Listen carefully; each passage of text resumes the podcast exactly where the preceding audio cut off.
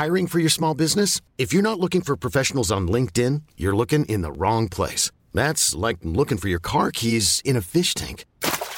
LinkedIn helps you hire professionals you can't find anywhere else, even those who aren't actively searching for a new job but might be open to the perfect role. In a given month, over 70% of LinkedIn users don't even visit other leading job sites. So start looking in the right place. With LinkedIn, you can hire professionals like a professional. Post your free job on linkedin.com slash achieve today. L'enregistreur, il est là. Le micro, il est là. Le verre de pinard millésime 87, il est là. Mon Xanax, il est là. On est parti. Jingle.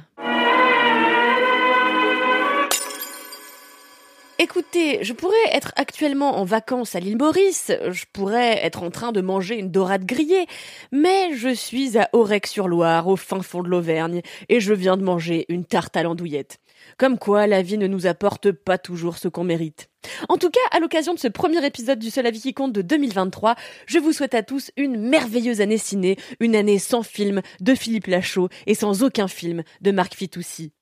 Personnellement, le premier contenu que j'ai maté cette année est un film Netflix, car à Aurec, il n'y a pas de cinéma. Tristesse, désespoir, désillusion, défenestration. Enfin, en vrai, euh, pas tant, parce que si j'avais été au cinéma, j'aurais dû aller voir Tirailleurs, et est-ce qu'on a envie de voir un film sur les tirailleurs africains fait par un blanc? Pas tellement, merci. Bref, on aura beau dire ce qu'on veut de la plateforme au sigle rouge, elle a au moins le mérite de s'attirer les faveurs de certains de nos réalisateurs les plus brillants, parmi lesquels David Fincher, Spike Lee aussi, qui a signé un accord de plusieurs années pour réaliser et produire de nouveaux projets avec Netflix, et enfin Noah Baumbach, le grand nom du cinéma indépendant américain, qui en est avec White Noise, dont je vais vous parler aujourd'hui, à son troisième film sur Netflix, après The Meyerowitz Stories et Marriage Story. Si le premier n'avait eu droit qu'à un succès critique, Marriage Story s'était en revanche attiré les faveurs du public, à part moi, qui ai personnellement trouvé le film beaucoup trop bourgeois à mon goût, avec des personnages très éloignés de nous, le bas peuple, le peuple des gueux, et j'avais finalement trouvé le tout un peu prétentieux, un peu né d'une certes belle, mais néanmoins branlette. Il n'en demeure pas moins que Noah Baumbach est surtout, avant d'être un conteur d'histoires intéressantes, un metteur en scène de talent et le confirme encore cette année avec White Noise, qui, s'il est joyeusement foutraque, est d'après moi le plus intéressant des films de Baumbach sur Netflix et de loin. White Noise, adapté du chef-d'œuvre littéraire éponyme de l'auteur Don DeLillo, dont j'aime particulièrement le travail, c'est l'histoire d'une famille américaine composée d'un père, d'une mère et de quatre enfants, dont seul le dernier est le fruit de leur union à tous les deux. Les autres sont nés de premier mariage. Cette famille recomposée vit au gré des névroses de la mère et des obsessions du père, jusqu'au jour où la mère commence à avoir de sérieux trous de mémoire et où un nuage chargé d'une substance toxique se déplace au-dessus des États-Unis, causant le chaos sur son passage. Découpé en trois parties distinctes qui ont chacune leurs enjeux, leur style filmique et leur hantise, White Noise est un film sans doute un peu foutraque, euh, ce qui est souvent le défaut des ambitions grandiloquentes, parfois un peu guignolesque aussi, mais volontairement, mais surtout ce film est hautement différent de ce que fait d'ordinaire le réalisateur. Et ça, cette prise de risque, cet envol vers de nouvelles contrées, je salue, j'achète et je chéris. Ok, envoyez.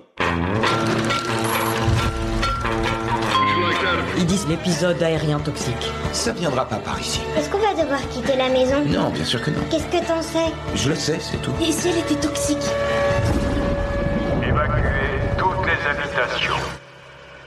Dans White Noise, le réalisateur de Margot va au mariage, Frances A, Mistress America et tant d'autres comédies de lettres qui soulagent un peu l'âme, a viré dans l'anticipation, dans l'horreur sociale, qui dépeint une Amérique bétifiée par son système capitaliste, au point de se servir d'un drame sanitaire pour embellir ses supermarchés, afin de recréer une impression de sécurité, car tant qu'il y a du Nutella, il y a de l'espoir, et une Amérique effrayée surtout par la mort, au point de gober des cachets off-market du matin au soir, pour oublier notre échéance à tous, Bref, White Noise, c'est une fable pessimiste sur l'état de santé mentale déficient de l'Amérique, illustrée par les turpitudes et vicissitudes d'un couple d'Américains de la classe moyenne. Alors ça y va la truelle, hein. On peut pas dire que les envolées philosophiques de Bombach soient cette fois-ci encore dispensées avec parcimonie.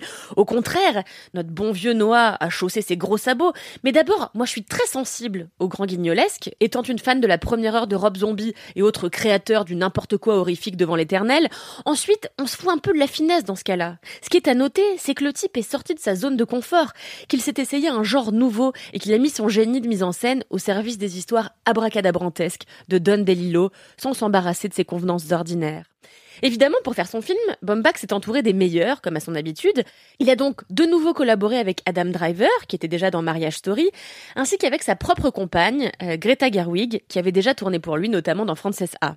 Greta Gerwig, qui, petite parenthèse, s'est avérée ces dernières années être une réalisatrice émérite, avec ses audacieux et féministes Lady Bird, Nights and Weekends et bien sûr les quatre filles du Dr. March.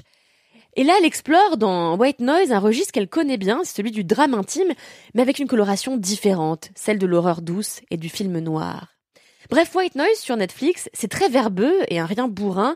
C'est un plaisir qui se mérite, bien davantage encore que les premiers films d'un réalisateur qui commence peut-être enfin à regarder son monde par une autre lorgnette. Allez, je vais finir ma tarte à l'andouillette et je vous souhaite encore une fois une merveilleuse année cinéma, sans Philippe Lachaud, je l'espère.